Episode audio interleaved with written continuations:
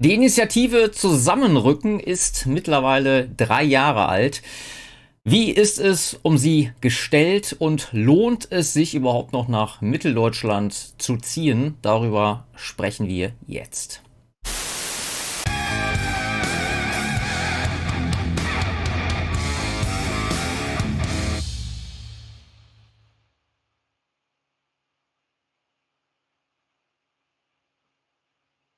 Hallo zu einer weiteren Ausgabe von Frank Kremer im Gespräch. Heute habe ich den Christian von der Initiative Zusammenrücken in Mitteldeutschland wieder mal zu Gespräch, muss ich sagen. Vor wie vielen Jahren war das?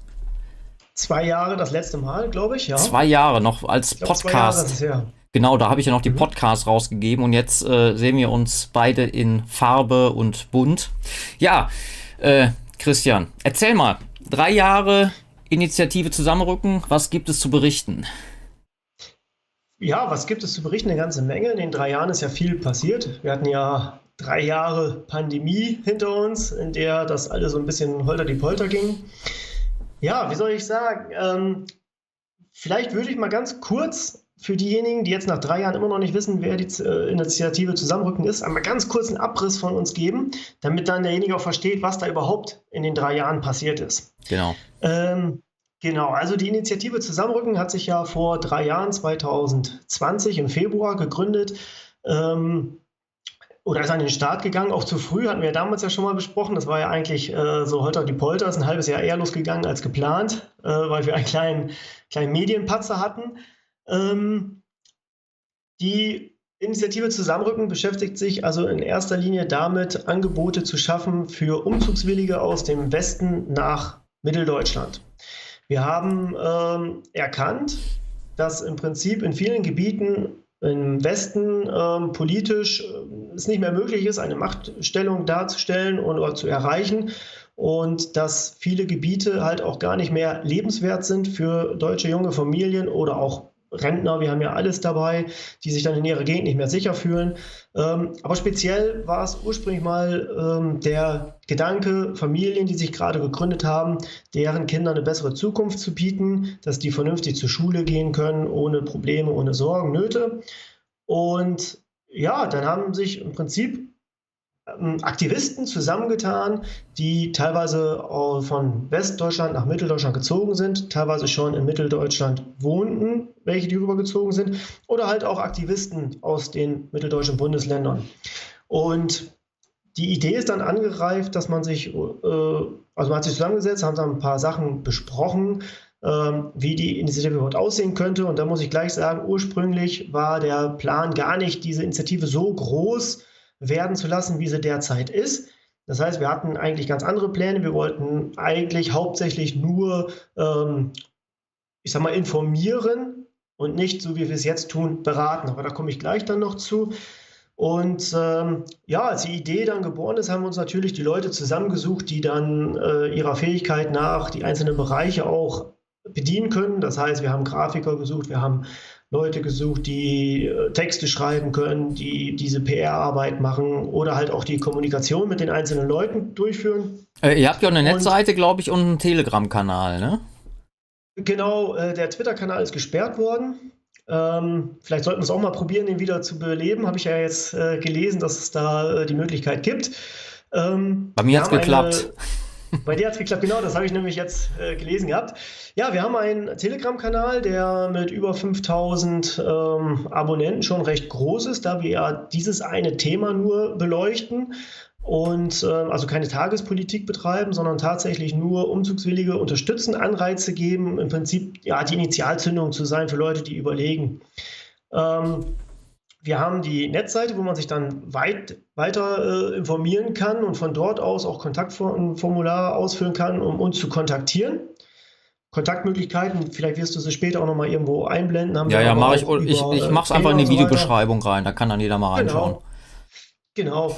Und ähm, ja, so haben wir uns dann im Prinzip unsere Infrastruktur aufgebaut und sind dann äh, ja, an den Start gegangen. Mhm. genau. Und wie gesagt, mittlerweile sind wir an einem Punkt, wo wir viel mehr machen, als wir ursprünglich machen wollten. Wir sind mittlerweile so weit aufgestellt, dass wir ein sogenanntes Botschafternetzwerk aufgebaut haben. Dieses Botschafternetzwerk ähm, besteht aus vielen fünf Bundesländern verteilt. Ich sage bewusst jetzt diese fünf Bundesländer, weil wir Berlin ausnehmen aus dem mitteldeutschen Raum, weil Berlin ist tatsächlich auch nicht mehr nach unserer Meinung nach lebenswürdig. Also es ist tatsächlich, also jeder, der schon mal in Berlin war, der weiß, wovon ich rede. Hm. Und äh, genau, und das Interessante bei uns an der Initiative ist auch, dass wir tatsächlich jedes Spektrum an Leute abdecken. Das heißt, wir haben ähm, in unserer äh, Botschaftergruppe, Mannschaft, haben wir äh, wirklich alles vertreten. Das ist von parteipolitischen ähm, Aktivisten, über Organisationen, über äh, Neurechte, über, wie nennt man sie, Altrechte, über mhm. Musik, äh, über den Musikbereich, ob es kulturelle sind und so weiter. AfD, wenn man das so sagen darf.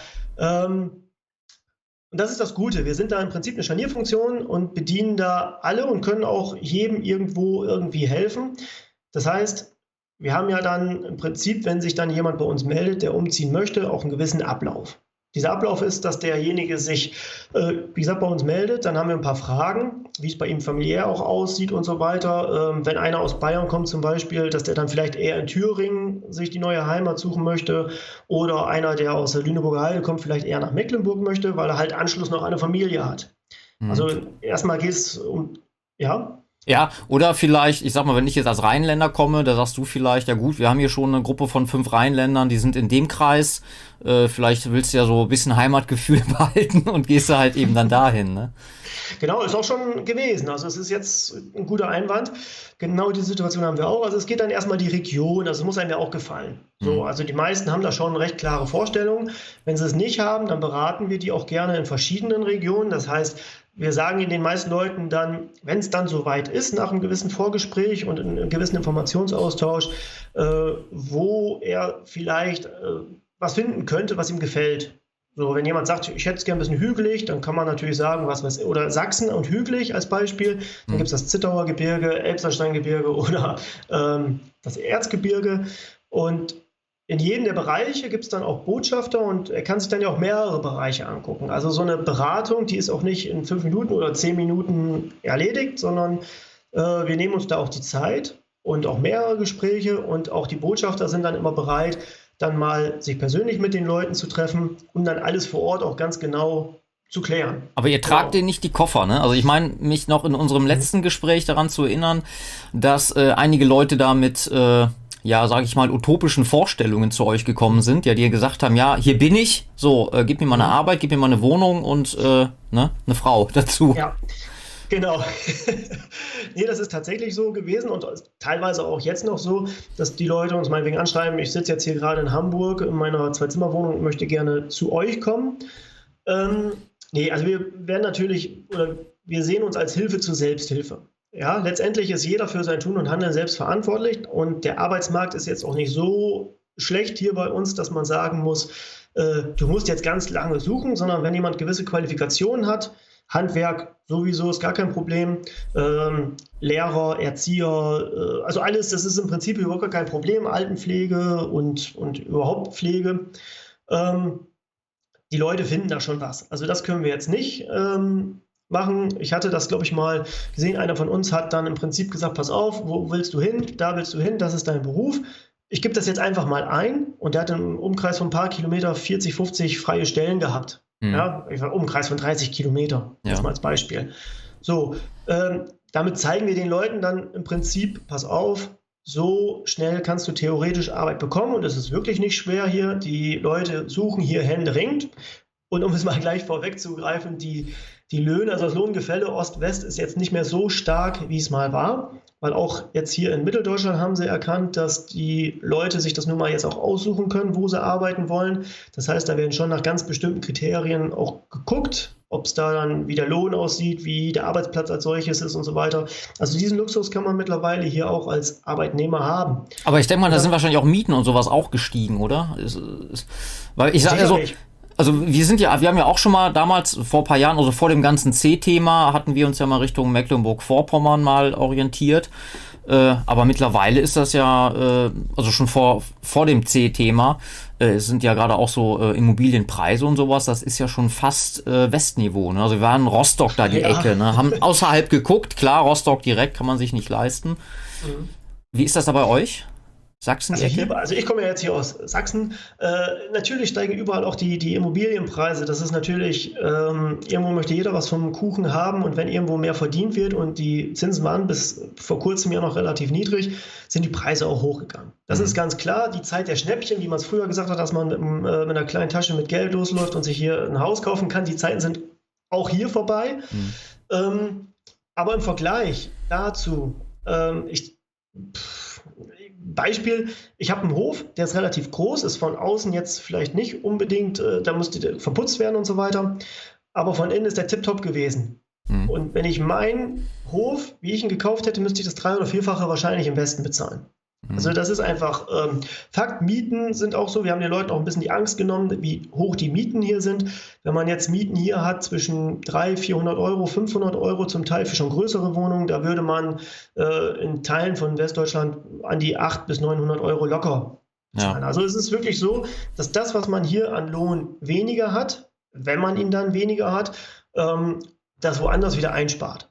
Hm. Und dazu Lebensqualität bekommt. Also ähm, Erstaunlich, also ich habe es so auch nicht wahrhaben wollen. Ich hab, bin ja durch einen Bekannten hierher gekommen, habe mir das angeguckt. Im Prinzip habe ich den Werdegang genauso gehabt, wie das Leute haben, die sich bei uns melden. Ich bin zu jemandem hingefahren, der hat äh, mir gesagt, bei uns ist es in Ordnung, guck dir das mal an. Ich bin da hingefahren, habe mir das angeguckt, der hat mir ein paar Sachen gezeigt.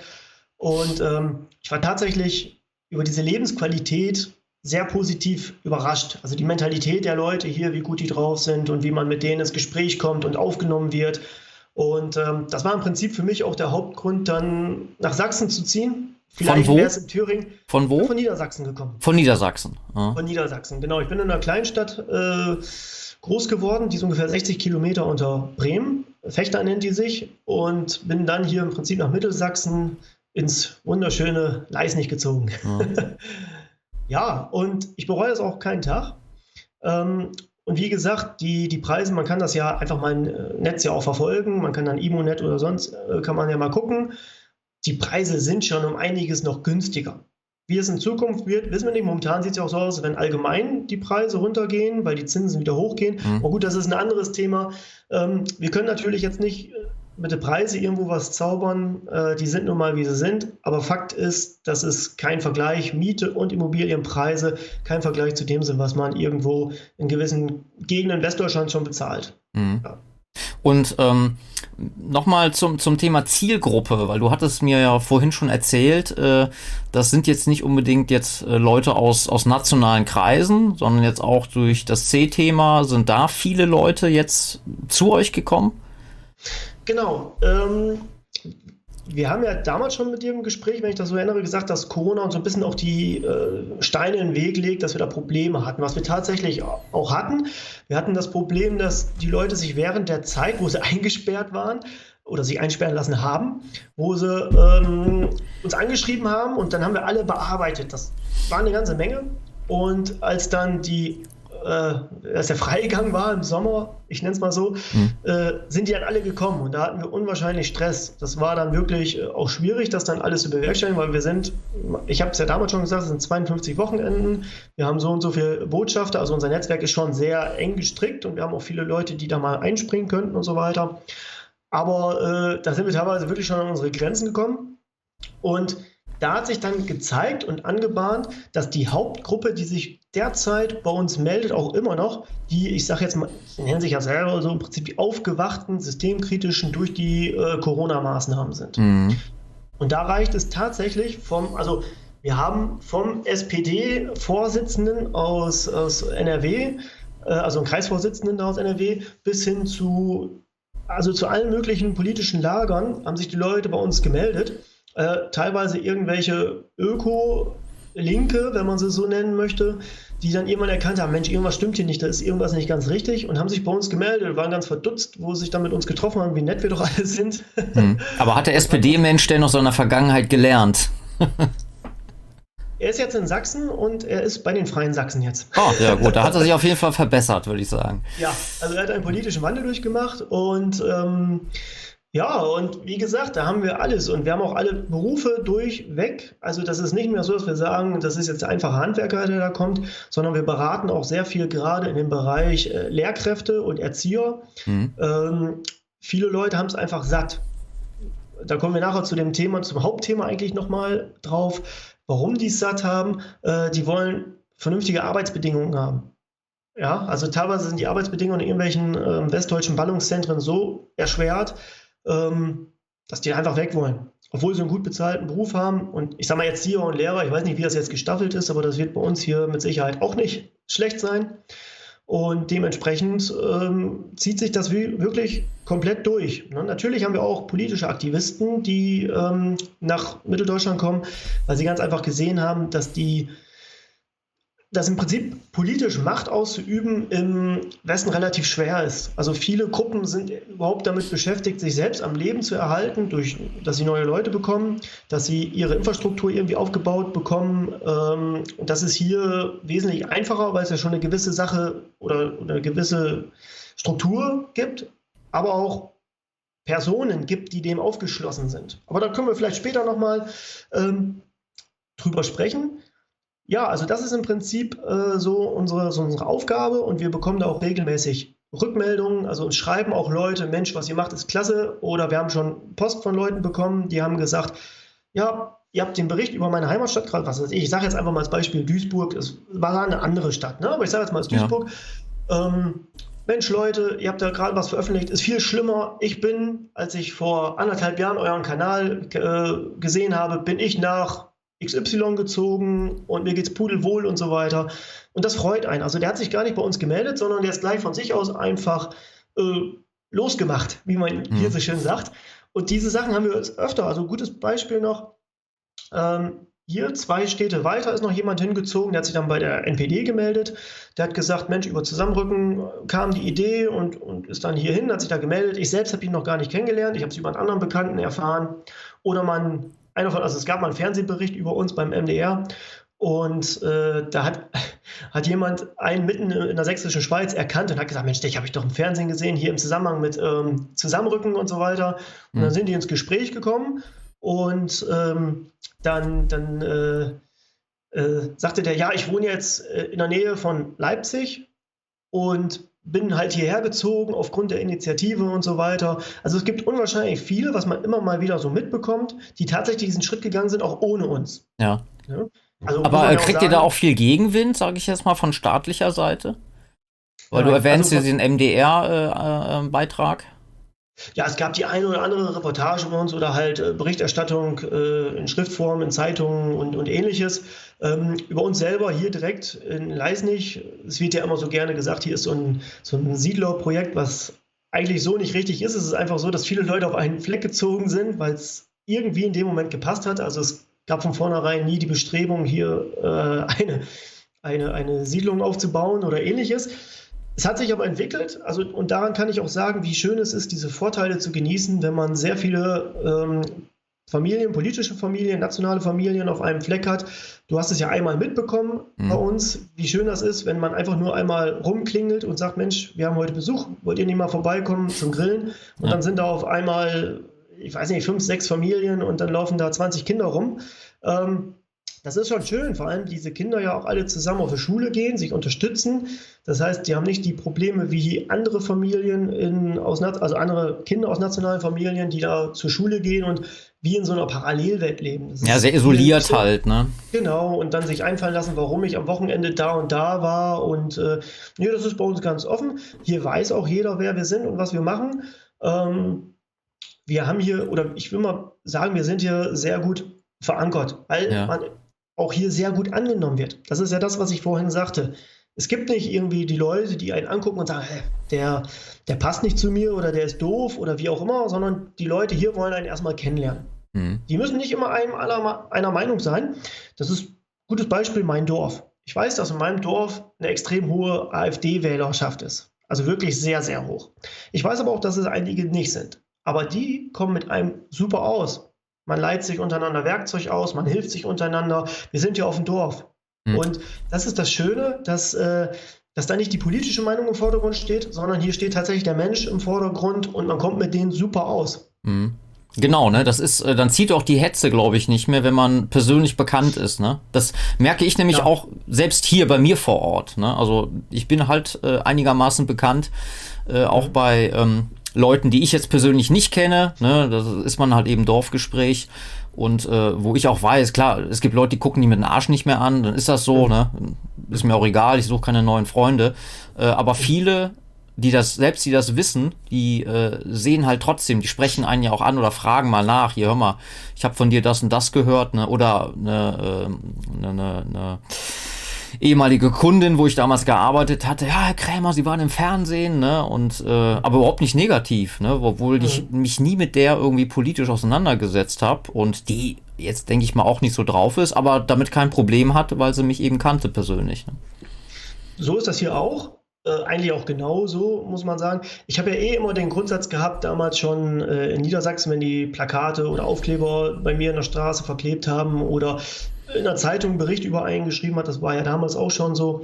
Äh, Im Prinzip war das immer gut und nach diesem Ansatz lebe ich auch. Wir sind diejenigen, die uns nicht verstecken müssen. Wir sind die Guten, wir sind im Recht. Mhm. Und letztendlich äh, wissen dann alle anderen, wo sie sich melden müssen. Mhm. Ja. ja also Wirklich jeder.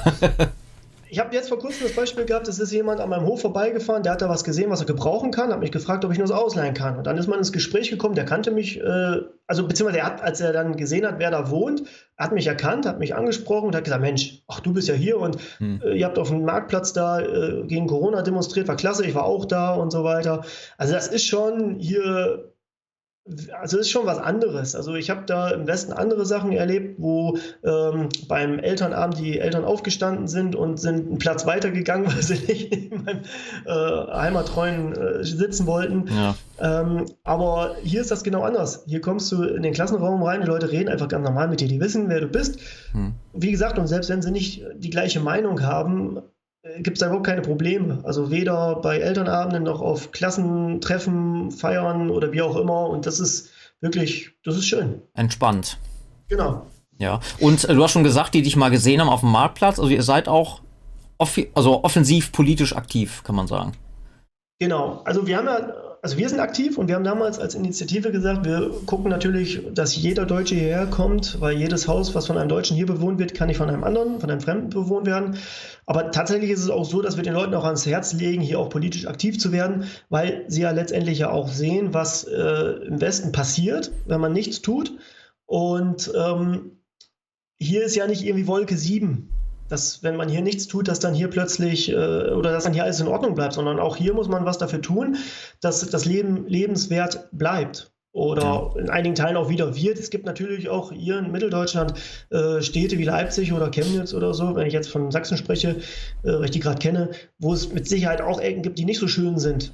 Ja, Im Vergleich natürlich zu Dortmund, Hamburg, Bremen. Äh, ja, das zieht das nämlich nach, ne? Da reden wir ja auch ja, ja. gleich noch drüber, ne? Das, genau, da äh, reden wir gleich drüber. Ähm, also es zieht nach, es tut sich hier auch was, muss man einfach so sehen. Äh, die, die wollen natürlich auch hier ähm, die Umvolkung, sag ich mal, vorantreiben und dementsprechend müssen die Leute hier auch den Hintern hochbewegen, was, was aber auch kommt. Ich werde das nochmal gleich dann darlegen. Mhm. Äh, denn auch dort ist das hier ein ganz anderes äh, äh Verständnis der, der, Menschen hier als im Westen. Ja. Genau. Mhm.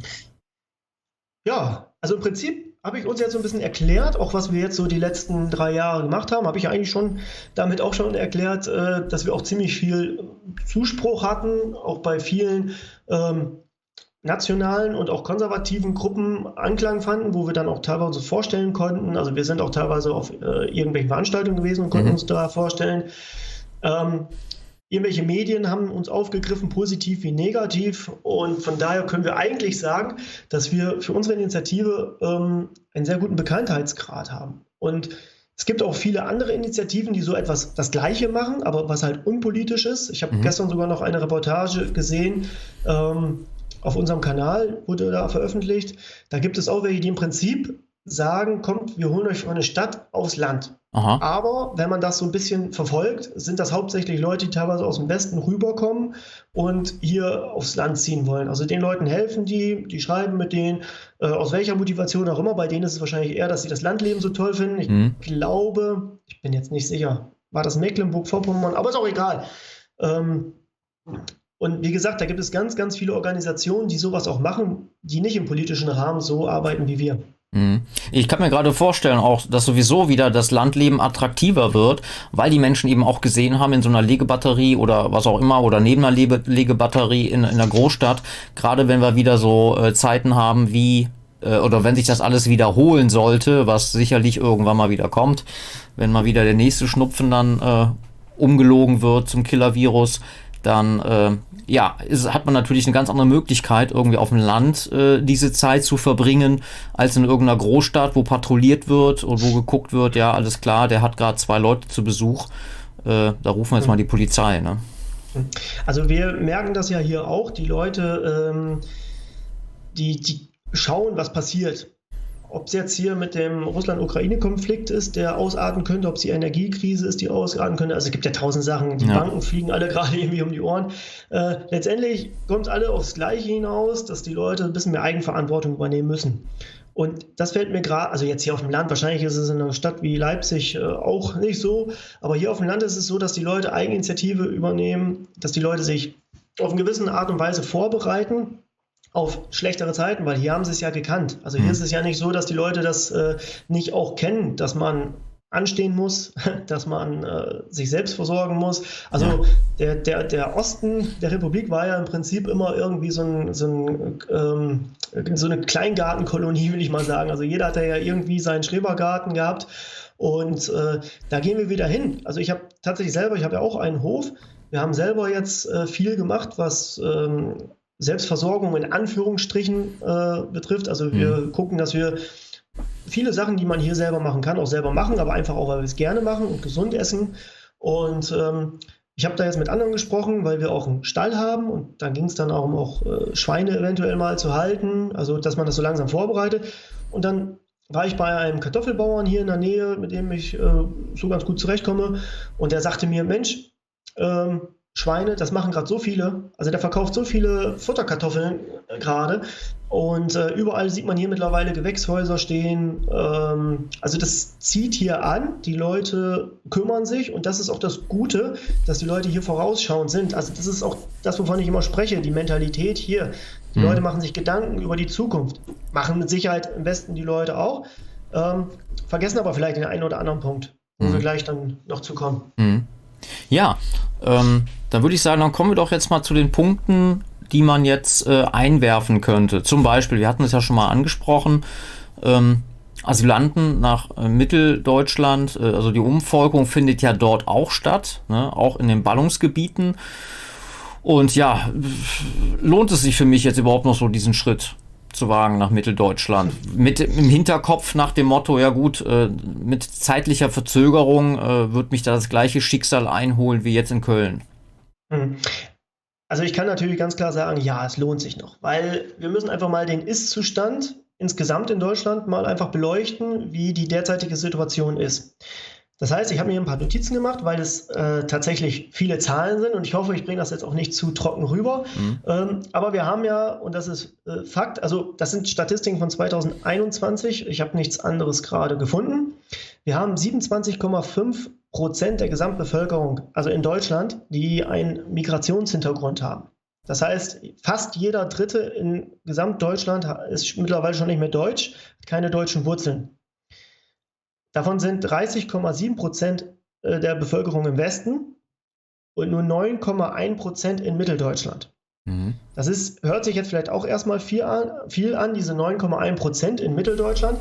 Ähm, komme ich gleich zu, muss man auf das, auf das äh, Gesamtbild sehen. Es ist natürlich so, dass im Westen, gerade in Ballungsgebieten wie NRW, auch viel mehr Menschen wohnen und dementsprechend der Ausländeranteil dann ja auch wesentlich höher ist, als wenn wir hier von 9,1 Prozent reden, wenn wir von 15 Millionen insgesamt ja, reden hier. Ja. Ne? Ähm, das heißt, wenn wir jetzt uns die, die, äh, den Ist-Zustand angucken und das dann in die Zukunft später hochrechnen, wir haben jetzt 2021 in äh, Gesamtdeutschland haben wir 43,8 Prozent der unter Sechsjährigen mit Migrationshintergrund. Mhm. Das heißt, wir sind schon bei einem Punkt, wo jeder Zweite unter sechs Jahren nicht mehr Deutsch ist. Deutsch nach Definition, wie wir das äh, sehen. Mhm. So. Ähm, die unter Zehnjährigen sind wir bei 39,8 Prozent. Also das ist nicht weit darunter. Das heißt bis zu zehn Jahren. Und das sind ja die nächsten, äh, die in, in sage jetzt mal in 10, 15 Jahren Kinder bekommen werden. Ja, das heißt dann, wenn die Geburtenrate dementsprechend bei, bei den Migrationshintergrund weiter so hoch ist und bei uns so niedrig ist, wie sie nun mal leider ist, dann kommen wir da ganz schön straucheln in diesen Gebieten. Aber wir müssen eins beachten, wenn wir jetzt davon reden, dass 43,8 Prozent der unter Sechsjährigen in Deutschland, also Gesamtdeutschland, äh, Migrationshintergrund haben. Dann müssen wir beachten, dass 95,1 Prozent dieser Migranten im Westen lebt. Mhm. Das heißt, ähm, nur 4,1 Prozent aller Nicht-Deutschen wohnen in Mitteldeutschland. So, und wenn wir das jetzt einen Vergleich nehmen auf die Bundesländer, dann wird einem das noch mehr bewusst. Wenn wir jetzt sehen, ein Bundesland wie Bremen, da haben wir 39,5 Prozent Migration auf alle. Und wenn wir dann auf die unter Sechsjährigen, wie gesagt, das ist dann später die Zukunft in zehn Jahren. Ja, die nächste Generation die, halt, ne? Mhm. Genau, das sind die, die das Stadtbild prägen, wenn die in zehn Jahren in eine Kneipen gehen mit 15, 16, 15, 16 Kneipen. Weißt du, was ich meine? Mhm. Ja, äh, wenn es dann irgendwann ähm, losgeht, dass die im Prinzip das Disco-Leben oder so beherrschen, irgendwann das Arbeitsleben und so weiter. Da sind wir bei den unter Sechsjährigen im Bundesstaat, in der Bundesstadt äh, Bremen bei 64,3 Prozent. Mhm. Das heißt, wir sind bald bei, von zehn Kindern haben wir fast sieben, also fast sieben mit Migrationshintergrund. Ja. So, und das ist natürlich eine Hausnummer, wo man jetzt einfach nicht mehr die Augen vor verschließen kann. Ähm, wir haben die Beispiele noch Hessen mit 51,5 Prozent und Berlin haben wir auch irgendwie um die 50 Prozent, was die unter Sechsjährigen angeht. Mhm. Das heißt, da ist es theoretisch, wenn, die von der, wenn man die Geburtenrate sieht, den Vergleich, das heißt, diese Minderheit von 27,5 Prozent, wenn ich es jetzt mal so als Minderheit bezeichne, ist sie ja derzeit noch, haben aber eine wesentlich höhere Geburtenrate als die restlichen knapp äh, 70 Prozent. So, nehmen wir den Vergleich Sachsen und Mecklenburg-Vorpommern. Das heißt, in der gleichen Altersgruppe unter sechs Jahre sind wir bei 15,2 Prozent. Das heißt, wir haben 1,5 von zehn Kindern. Äh, wo jetzt? Also in MacPom oder? In Sachsen und MacPom ist 15,9. Also mhm. Sachsen ist 15,2 und MacPom ist 15,9. Mhm. Das ist jetzt kein wesentlicher großer Unterschied. Ja, ja. Gehen wir jetzt davon aus, als Vergleich, in Bremen haben wir sieben von zehn Kindern und hier in Mitteldeutschland, das zieht sich eigentlich so durch die ganzen mitteldeutschen Bundesländer durch, haben wir 1,5 von 10. Mhm. Ist natürlich jetzt auch nicht das Ideal, ähm, die Statistik ist, wie gesagt, von 2021, ist nicht mehr ganz die aktuellste. Aber wenn wir das dann da alles mal so ein bisschen vergleichen, sehen wir, wie der Ist-Zustand jetzt ist. Dazu kommt eins, wir haben ja jetzt natürlich auch Zuwanderung. Wir hatten ja auch durch diesen, ich glaube, Königsberger Schlüssel hieß das, ähm, hatten wir ja auch Zuwanderung schon in Mitteldeutschland, auch 2015 und 2016. Die wurden ja auch hierhin verteilt. Und da muss man dann auch ganz klar die, äh, die Binnenwanderung berücksichtigen, beobachten. Und da ist ganz klar, dass Nicht-Deutsche, also mit Migrationshintergrund, laut Statistik 2020, das ist leider die letzte, die man findet, ähm, quasi die Wanderbewegung von Mitteldeutschland nach Westdeutschland haben. Mhm. Ausländer. Das heißt, die haben ihre, ich sag mal, Communities, die haben ihre äh, Parallelgesellschaften und so weiter, haben die in Ballungszentren wie zum Beispiel NRW. Also dahin ist die größte Auswanderung äh, von Migranten, also nach NRW ähm, weil die sich dort wohlfühlen. Die haben da ihre Spielcasinos, ja, die klar. haben da ihre Shisha-Bars, die haben da ihre, ihre Verwandten, wie auch immer, Freunde, ihre Moscheen und, und hast nicht gesehen. Und das ist hier ja eher weniger. So, andersrum haben wir aber auch eine Binnenwanderung von, ähm, von Westdeutschland nach Mitteldeutschland. Und zwar, das ist dann im Prinzip, dass die Deutschen, da ist NRW wiederum das größte Land, wo deutsche Staatsbürger, also wir können ja wirklich nur nach Staatsbürger äh, gucken. Ich weiß nicht, ob das tatsächlich äh, nur Deutsche sind oder Passdeutsche ja, ja. dabei sind. Aber gehen wir jetzt mal davon aus, dass das zum größten Teil dann auch äh, tatsächlich Deutsche sind. Da haben wir 14.800 äh, Personen, die aus NRW abgewandert sind. Und die haben sich in den ähm, meistens in den mitteldeutschen Gebieten niedergelassen. Es gibt natürlich auch welche, die mal sehen, nach Niedersachsen oder nach Bayern oder sonstiges äh, mhm. umgezogen sind. Ähm, genau, also das sind so die, die Binnen- Wanderwege, sag ich mal, die wir in Deutschland haben. Da verzeichnen gerade ähm, Gebiete wie Brandenburg, was bei uns tatsächlich eher wenig ist. Also es melden sich tatsächlich sehr wenige für Brandenburg bei uns. Aber Brandenburg scheint die meisten ähm, in das sind 17.100 Personen. Aha. Also kann man sagen, quasi, dass sich das innerhalb Deutschlands äh, äh, aussortiert quasi. Also die Migranten also, gehen aus dem Westen, äh, aus Mitteldeutschland zum Westen, wo genau. schon viele Migranten sind. Und ja. Deutsche ziehen eher dorthin, wo auch noch Deutsche sind.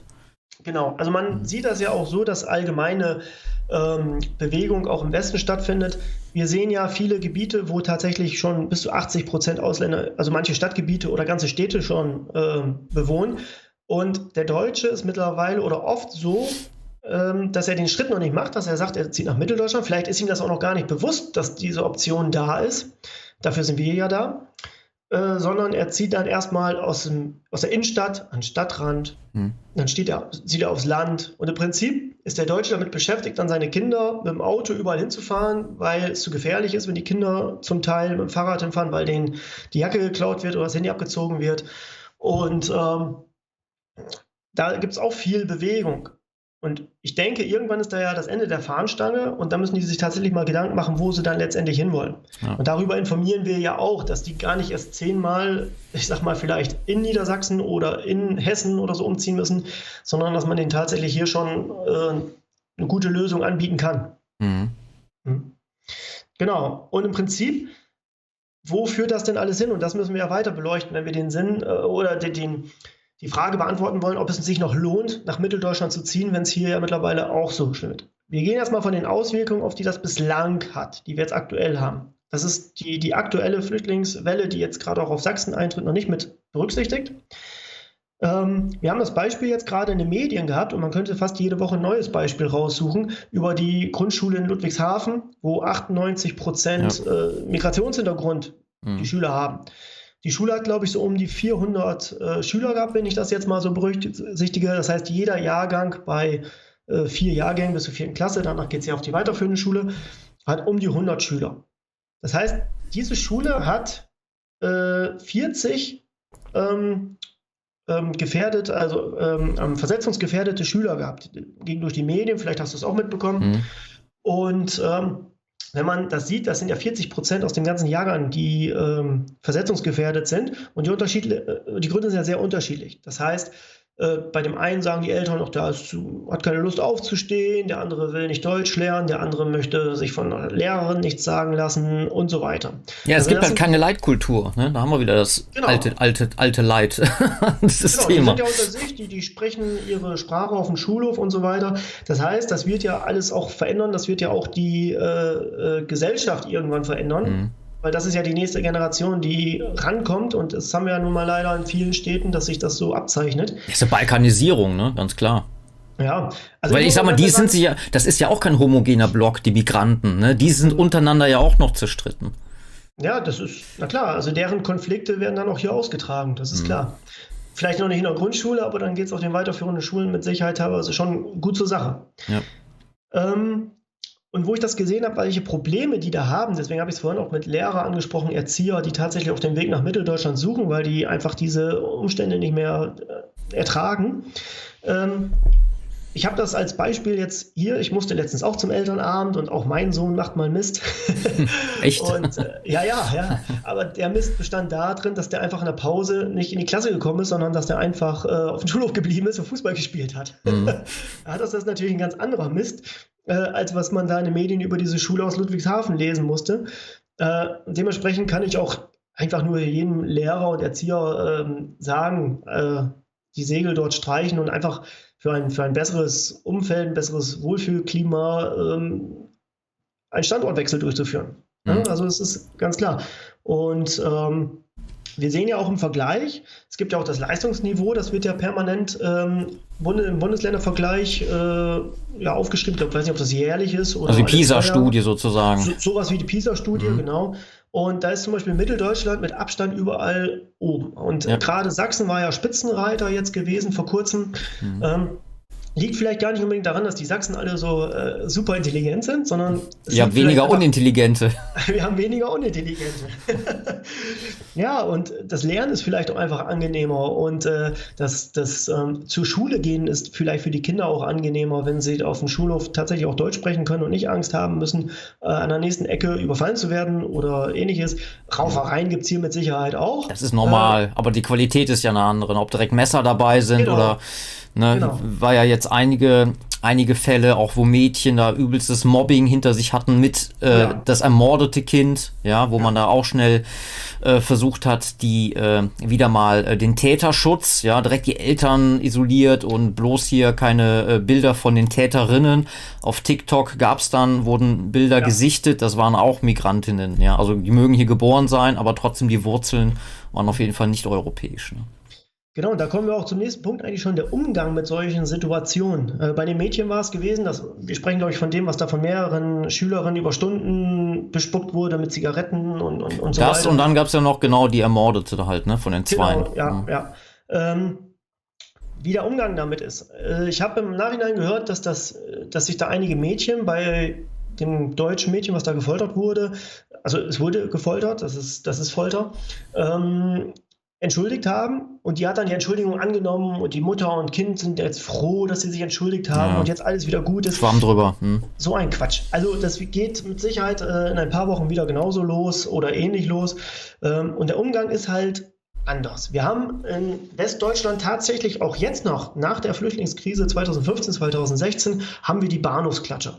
Ja, die sind immer noch und freuen sich, dass sie herkommen. Oder es gibt die Leute, die einfach sagen, wir sind so äh, finanziell ähm, noch betucht, dass es uns egal ist. Wir gehen einfach nicht in der Imbissbude essen, sondern wir mhm. gehen in einem Lo Lokal essen, wo wir die Probleme nicht haben. Wir ja. ziehen in eine Region, wo die Probleme noch nicht sind und so weiter. Das heißt, ich nenne es mal die Flucht vor den Ausländern. Also die Flucht ist ja bei uns im Prinzip auch ähnlich, äh, aber ähm, die hüpfen halt von Ort zu Ort und versuchen die Augen davor zu verschließen. Ja, die Ignoranten halt. Du hast die Lernbehinderten und die Ignoranten, genau. ne? Genau.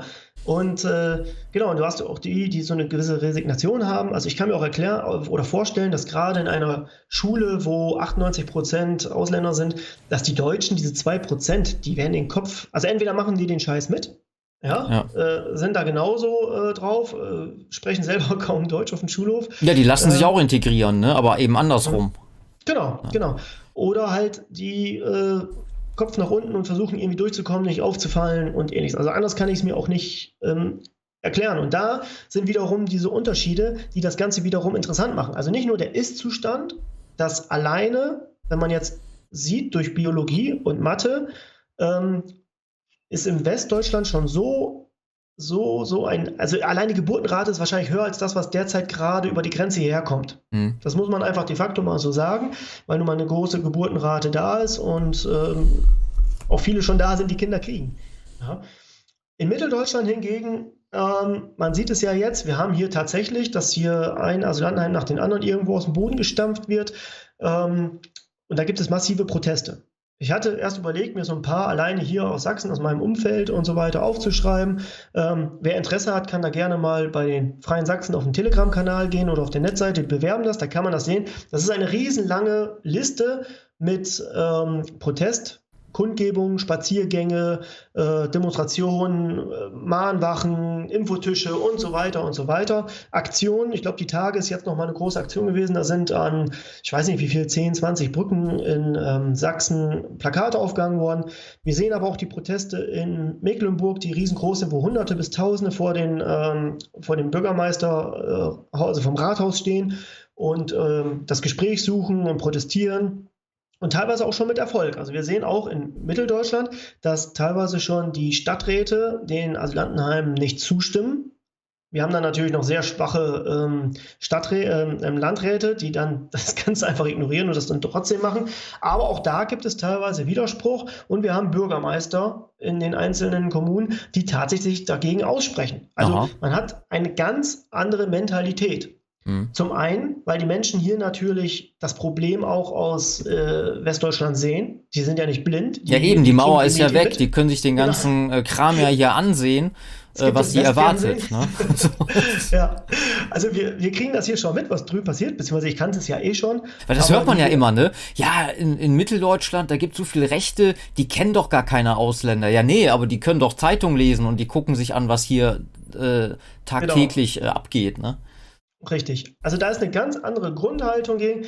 Es gibt massivste Proteste, auch in allen möglichen Formen, habe ich ja gerade schon gesagt. Mhm. Und ähm, ja, im Prinzip ist grundsätzlich der Menschenschlag anders. Du kannst grundsätzlich mit den Leuten nicht sprechen. Ich habe es ja schon mal gesagt. Ich persönlich wurde oft gefragt, warum ich denn überhaupt hier nach Sachsen gekommen bin. Und meine Antwort war immer von vornherein die gleiche. Ich bin hierher gekommen, weil der Menschenschlag hier anders ist, weil er vernünftig ist und weil mir einfach bei mir vor der Haustür zu viele Ausländer sind. Ist einfach ein Fakt gewesen, das habe ich auch so gesagt. Ähm, ich habe gesagt, ich möchte das nicht, dass meine Schule in einen Jahrgang kommt, wo sie kaum noch Deutsch sprechen kann. Und äh, das verstehen die Leute hier. Und das wollen die Leute hier auch nicht. Anfangs wurde mal ein bisschen gelästert. Wie gesagt, wir sind hier äh, in meiner Region mit mehreren Familien schon aus Westdeutschland hergezogen. Und es kommen auch noch welche. Also das ist noch nicht das Ende. Und es hat mal einer gesagt, pass auf, äh, jetzt kommen die ganzen Wessis hierher. dann habe ich mit denen darüber gesprochen. Ich sage, naja, ich sage, äh, es gibt zwei Möglichkeiten. Wir kommen hierher. Oder, oder die, die, anderen. anderen oder die anderen kommen. Ich sage, wen willst du haben? Das sagt doch, ist richtig. Kommt ja. mal alle her und so. Und es ist mittlerweile tatsächlich auch so, dass uns jetzt schon Häuser angeboten werden. Ich kriege Nachrichten, pass mal auf, hast du nicht ein oder Wohnungen mhm. und so. Also wir sind hier relativ gut ähm, auf den Dörfern. Wir wohnen ja alle auf den Dörfern rum zu und auch in der Stadt Leisnig. Wir sind hier sehr gut integriert. Wir sind hier angekommen mit den Leuten und die mögen uns, sie geben uns was. Es gibt natürlich auch, du hast ja vorhin gefragt, äh, teilweise Gegenproteste. Ähm, aber die sind, die, also ja, die sind so schwach und so gering und letztendlich, äh, ganz witzig, das hat mal ein, ein Antifa-Radio, habe ich eine Sendung gehört, da ging es nämlich um die äh, Initiative Zusammenrücken, die hat gesagt, ja, da muss es doch äh, zivilen Ungehorsam geben gegen die Leute in Leisnig, also uns. Und also hat der Reporter gefragt und dann sagte dieser Antifa-Experte für Rechtsextremismus, äh, sagte, ja, aber das Problem ist, die Leute kommen aus dem Westen die sind ganz anderen Widerstand gewohnt, da können wir nichts gegen machen. also war so eine witzige Anekdote. Ähm, nee, es ist tatsächlich so, wir haben hier nichts Ernsthaftes auszustehen. Ich kenne auch keinen, der wirklich ernsthaft was auszustehen hat, sondern wir können uns auf das konzentrieren, was wichtig ist. Wir können uns auf die politische Arbeit konzentrieren hier vor Ort und ähm, können tatsächlich Ziele erreichen. Das ist ja gerade das Wichtige. Also, wenn ich das sehe, Biologie und Mathe, wir sehen ja, ich habe es ja gerade gesagt, was ähm, was ist der Ist-Zustand? Wie ist der Zustand in 10, 15 Jahren? Das muss man sich überlegen. Wir haben ja nicht nur, dass die Leute mit Migrationshintergrund mehr werden, sondern wir haben ja auch extrem Sterblichkeit unter Deutschen, ähm, unabhängig jetzt von irgendwelchen Impfungen, sondern tatsächlich auch Alterung. Ja? Mhm. Ähm, dementsprechend, äh, ja, äh, kann es sein, dass das ganz schnell kippt, dass, dass es nicht mehr äh, bundesweit 27,5 Prozent sind, sondern dass die 50 Prozent tatsächlich in den nächsten 10, 15 Jahren erreicht werden könnten. Mhm. Das ist Fakt. Ja. Genau, und wenn die Leute hier hinkommen, hier ist der Menschenschlag noch vernünftig, hier kann man dagegen noch aktiv etwas tun. Und ich bin auch der festen Überzeugung, dass man hier in Mitteldeutschland noch seine Substanz, die Volkssubstanz, ähm, bewahren kann. Dass hier auf jeden Fall, also das ist definitiv so, dass wenn Familien mit Kindern hierher kommen und ähnliches, dass diese aktuell noch in ruhigeren Zeiten aufwachsen, als wenn sie es im Westen tun würden, dass die entspannt aufwachsen, alleine Schulumfeld und ähnliches. Das heißt, wer jetzt schon mit dem Gedanken spielt oder überlegt oder das jetzt hier auch hört und ähm, denkt sich, Mensch, ja, ich, ich werde vielleicht Vater, ich habe vielleicht kleine Kinder, ähm, es wäre tatsächlich eine Überlegung wert. Also, ja. was man hier an Lebensqualität hat, das ist schon enorm. Mhm.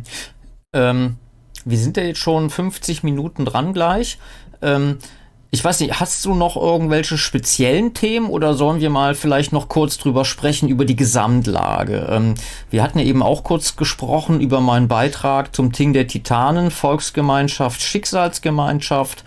Mhm. Äh, da kannst du ja vielleicht auch kurz was zu sagen. Also es wäre ja dann quasi, äh, dass diese, diese, durch dieses Zusammenrücken ja, wie soll man das sagen? Ist das eine Art Tribalisierung? Also ist das eher so Stammesdenken oder man kann ja nicht davon reden, dass wir jetzt einen Staat gestalten. Ne? Ja, also natürlich ist, ist die Idee immanenter, natürlich einen Staat zu gestalten, aber bleiben wir erstmal bei den Tatsachen. Dass genau, das, es gibt ja kurzfristige genau. Taktik und langfristige genau. Strategie. Ne? Also unser Ziel ist es natürlich, erstmal die Volkssubstanz zu erhalten. Deswegen äh, sollen ja möglichst viele hierher kommen, weil das hier tatsächlich noch möglich ist. Fakt ist auch, dass jeder, der hierher kommt, wir hatten ja wie gesagt den Begriff Volksgemeinschaft, das ist ja das Ziel, was wir haben wollen. Wir sind ein Volk. Ein Volk definiert sich natürlich durch Kultur, Sprache, Schicksal und ähm, Abstammung. Und dementsprechend ähm, die Schicksalsgemeinschaft, die Sachen, die man gemein hat, das hast du in deinem Video auch sehr gut, ich habe es vorhin nur überflogen, mhm. ähm, aber das hast du ja schon sehr gut erklärt. Das heißt, die Menschen, die auch aus Westdeutschland hierher kommen und mit uns, sage ich jetzt mal, die Volkssubstanz hier erhalten und dazu beitragen, das ist das, was ich gesagt habe, ganz wichtig, dazu beitragen, dass es auch so bleibt, fügen sich ja dieser Gemeinschaft ein. Das heißt, wir können hier im kleinen Rahmen, wenn man es mal so sieht, im mitteldeutschen Raum tatsächlich das, äh, die Vision einer Volksgemeinschaft tatsächlich ähm, ja, realistisch, äh, also realisieren. Mhm. Ähm, und dann gibt es natürlich, weil du das ja äh, auch in deinem Video beschrieben hast, die Leute, die sich vielleicht in Multikulti-Ballungszentren äh, in NRW oder in Frankfurt am Main wohlfühlen, die bleiben dann da, sind natürlich biologisch immer noch Volksgenossen, aber letztendlich sind sie nicht Teil unserer Gemeinschaft, äh, weil sie sich vielleicht auch gegen das Volk entschieden haben, wie auch immer. Mhm. Ähm, nee, also wir haben natürlich das Ziel, die Volksgemeinschaft. Und die Volksgemeinschaft ähm, erreichen wir natürlich dadurch, Erhalt des Volkes und die Leute, die gewillt sind, an diesem Projekt mit teilzuhaben, gewollt oder ungewollt. Manche machen es einfach aus natürlichem Empfinden, ohne dass die überhaupt de, den Volksgedanken oder äh, die Volksgemeinschaft als solches überhaupt im Hinterkopf haben, mhm. sondern weil es einfach eine Natürlichkeit ist. Genau, wollte ich gerade sagen, natürliches Empfinden, Gesetz der Ähnlichkeit. Ne? Aber jetzt mhm. wird vielleicht der ein oder andere sagen, ja gut, äh, zur Volksgemeinschaft dazugehören wenn ich jetzt rüberkomme, muss ich denn irgendwo Mitglied werden? Muss ich auf irgendwelche Veranstaltungen? Habt ihr irgendwelche Sekten, die ich da beitreten muss? Nein, also das überlassen wir natürlich jedem selber, was er letztendlich macht. Also wünschenswert ist, wie gesagt, dass sich jeder irgendwo vielleicht ähm, aktiv mit einbringt, weil er ja nun mal weiß, was äh, in Westdeutschland für Verhältnisse herrschen. Ja. Und wenn, und das ist ganz richtig, da ist die Kritik richtig, wenn wir hier nichts tun, wird es irgendwann auch so sein. Mhm. Ja, äh, das ist richtig. Wir haben natürlich durch unser Botschafternetzwerk, was überall in Mitteldeutschland äh, vertreten ist, auch wie ich gesagt habe, in allen Spektren, die es eigentlich gibt, ähm, können wir natürlich für jeden irgendwo äh, den, den passenden Deckel für den Topf finden. Hm. Das heißt, wenn jemand kulturelle Sachen hat, dann können wir ihn dazu gerne hinbringen, weil auch äh, Kulturkampf ist Kampf ums Volk. Ja, wenn Leute meinen, äh, wir bauen einen Kulturkreis auf und äh, füllen ihn mit Leben und können dadurch manche auch motivieren. Und das ist auch für mich motivierend. Also ich bin ja auch nicht nur ein politischer Aktivist, sondern ich bin auch jemand, der gerne auf kulturelle Veranstaltungen fährt, weil es balsam für die Seele ist. Und die Leute, die das quasi mir ermöglichen. Ähm, da bin ich ja auch dankbar für und die tun auch ihren Dienst. Und genauso ist es wie andere Sachen. Wir haben ja, äh, habe ich vielleicht auch eingangs vergessen zu sagen, wir gucken auch, wo die hinpassen. Also zum Beispiel passt ein Student nicht unbedingt hier zu uns nach Leisnig, sondern der wird dann vielleicht tatsächlich irgendwo in einer größeren Stadt oder im Speckgürtel von vielleicht Chemnitz oder ähnliches unterkommen, wo viele junge Leute sind. Mhm. Äh, in Chemnitz, die Jungs, die haben da Sporträume und ähnliches, also wer sportbegeistert ist. Also wir können da schon quasi ähm, die passende Gruppe für denjenigen finden. Wenn er dann möchte. Und da ist auch tatsächlich so, es gibt auch Fragen, ja Mensch, ich möchte dahin und dann klappt das auch und so. Ähm, das auch für jeden, der interessiert ist, ganz klar vorneweg, so wie es im Wald reinschallt, schallt es auch raus. Das heißt, möchte man sich irgendwo mit einbringen, muss man natürlich da irgendwie sich langsam äh, ranfühlen und wie es überall ist. Also wenn man mhm. irgendwo in einen Fußballverein geht, muss man sich da ja auch erstmal einfinden. Ja, wollte ich gerade sagen, jeder, jedem Karnevalsverein oder selbst äh, wenn ich in irgendeine Dorfgemeinschaft äh, neu dazuziehe, da gibt es ein, ja. eine feuerwillige Feuerwehr, gibt es einen äh, äh, hier Heimatverein oder auch nicht oder was auch immer. Man geht auf Dorffeste, das, man ist halt eben, das ist ein anderes Zusammenleben, eine Gemeinschaft, Dorfgemeinschaft, als halt eben anonymisiert irgendwo in der Großstadt. Ne? Genau, aber wie gesagt, ich habe das selbst erlebt, wie herzlich man hier aufgenommen wurde. Andere, die hergekommen sind, haben es erlebt. Ähm, wir haben ja auch, ich habe viele Bekannte, die nicht direkt in meinem Umfeld wohnen, sondern vielleicht 20 mhm. Kilometer, 30 Kilometer weiter, mit denen ich aber auch viel zu tun habe. Und die sagen genau das Gleiche. Die sind alle überall herzlich aufgenommen worden. Ähm, ja, es ist einfach schön. Und das ist äh, das, was oftmals äh, in anderen Strukturen fehlt, ähm, teilweise im Westen, weil es gar nicht möglich ist. Also hier kann man auch ein, ein Beisammensein unter politischen Menschen führen, was im Westen sehr schwierig ist, weil man einfach auch so weit auseinander wohnt. Das hm. ist einfach so, du hattest ja, glaube ich, auch schon mal damals gesagt, wenn du zu deiner nächsten äh, Familie hin willst mit dem Kind oder ähnliches, müsstest du ganz schön was fahren. Äh, ich gehe hier raus und Geh ein paar Meter. Ja, ich sag mal so, bei uns hat sich das auch so ein bisschen äh, äh, verbessert, muss ich sagen. Also, ja, gut, halt äh, Familie mit Kindern, fährt man 20 Minuten mit dem Auto. Also auch keine Weltreise, ne? Oh, das ist, also ich muss tatsächlich sagen, ich habe mir, seitdem ich hier wohne, so einen Radius gesteckt. Äh, zu wichtigen Sachen fahre ich 30 Kilometer und alles andere hört bei 15 Kilometer teilweise schon auf, weil ich es einfach nicht mehr schaffen würde. Also yeah. hier ist tatsächlich so ein Umfeld an Leuten, auch die ich mag und die gut sind und äh, Von daher. Ähm, ja, aber das, das bemängeln ja viele ähm, Mitstreiter im Westen, dass die mhm. Mitteldeutschen sehr reisefaul sind. Ja, also das heißt, wenn man, wenn man eine Veranstaltung irgendwo im Westen ist, da sieht man kaum einen von euch. Mhm. Seid ihr wahrscheinlich verwöhnt. Ne? Bei euch ist alles da, was man braucht, und dann muss man nicht mehr in den ja. Westen kutschen. Ich kann es jetzt nachvollziehen. Also ich kann es nachvollziehen, ob es immer alles richtig ist, ist eine andere Sache. Ähm, ich habe das ja damals selber auch kritisiert. Wir waren ja damals auch in einer bundesweit aktiven äh, Jugendorganisation, also der JN. Und äh, wir sind dann, oder wir haben dann auch Zeltlager gemacht, Veranstaltungen, Vortragsveranstaltungen. Von überall sind sie gekommen, nur halt aus Sachsen nicht. und äh, mittlerweile. Jetzt weißt du warum. Ich, ich, weiß warum. Ich muss sagen, ich nehme es denen jetzt nachträglich nicht mehr übel. Ähm, hier ist ein Überangebot. Also gutes Beispiel, zehn Minuten von mir äh, mit dem Auto oder mit dem Fahrrad, ich bin mir gar nicht sicher, es kam irgendwie einer mit dem Fahrrad angefahren, äh, war hier Lunikow-Verschwörung, äh, Balladen hier, also kennst du hm. wahrscheinlich besser als ich. Äh, der hat ein paar Meter weg von mir gespielt, das ist jetzt zwei, drei Jahre her es ist so viel, ich konnte mir das aussuchen, ob ich dahin will oder dahin will oder zu einer anderen Veranstaltung möchte, zum Vortrag möchte. Äh, ich habe immer das Beispiel genannt, es gab mal ein MPD-Fest mit mehreren hundert Teilnehmern, recht groß, hier in Sachsen gab es das damals anscheinend noch. Und ein paar, hundert, äh, paar Kilometer weiter, ich glaube so 20 Kilometer weiter, gab es eine große Zeitzeugen-Vortragsveranstaltung, äh, wo 250 Leute waren. Das heißt, du hast auf engstem Radius hast du äh, ein unwahrscheinliches Potenzial an Leuten. Aber das muss auch geweckt werden. Ähm, fairerweise muss man tatsächlich sagen, einige sagen, ach, hier wird es nicht so schlimm. Andere sagen, ach, es ist schon zu spät. Ähm, aber es ist tatsächlich so, dass hier Potenzial da ist, das muss geweckt werden. Aktiv auf der Straße sind gerade sehr viele Bürgerproteste. Also so wie es zu Corona-Zeiten war, ist es jetzt gerade nicht, aber es sind tatsächlich fast jeden Tag Demonstrationen in Sachsen gegen Asylantenheime und teilweise mit mehreren hundert bis mehreren tausend Teilnehmern, wenn man in die Großstädte geht. Also das ist schon, also hier ist tatsächlich noch äh, ein Licht am Tunnel zu sehen.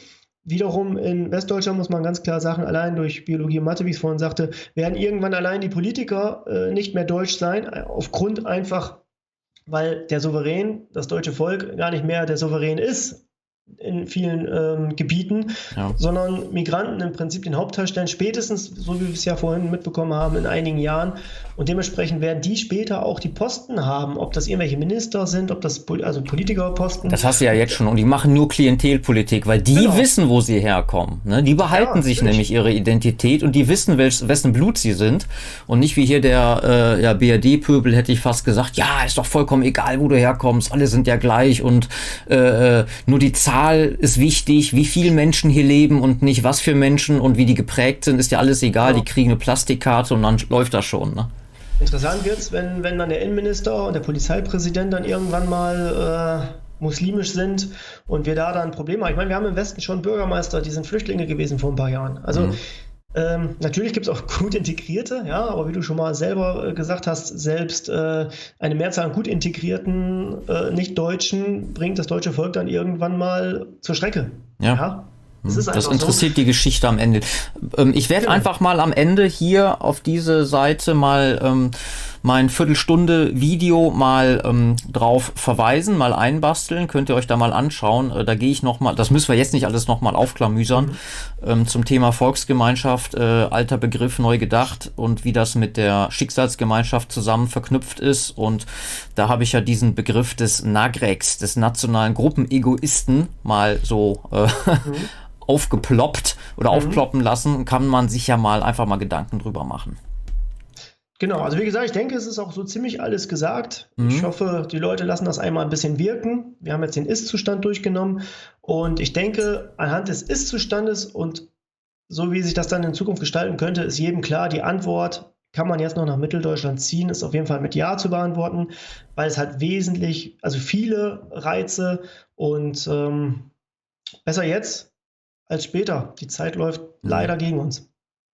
Gut, lieber Christian, vielen Dank für das Gespräch. Ähm, die äh, Zuschauer können sich gerne mal in der Videobeschreibung mal die Verweise äh, anschauen, beziehungsweise draufklicken, euch mal besuchen. Und ja, dann schauen wir einfach mal, wohin die Reise geht. Wir lassen uns auf jeden Fall nicht unterkriegen. Wir machen weiter und äh, ja, dir auf jeden Fall noch viel Erfolg und einen schönen Abend. Ja, Dankeschön. Auch einen schönen Abend und auch allen Zuhörern, Zuhörern noch einen schönen Abend. Bis dahin. Tschüss.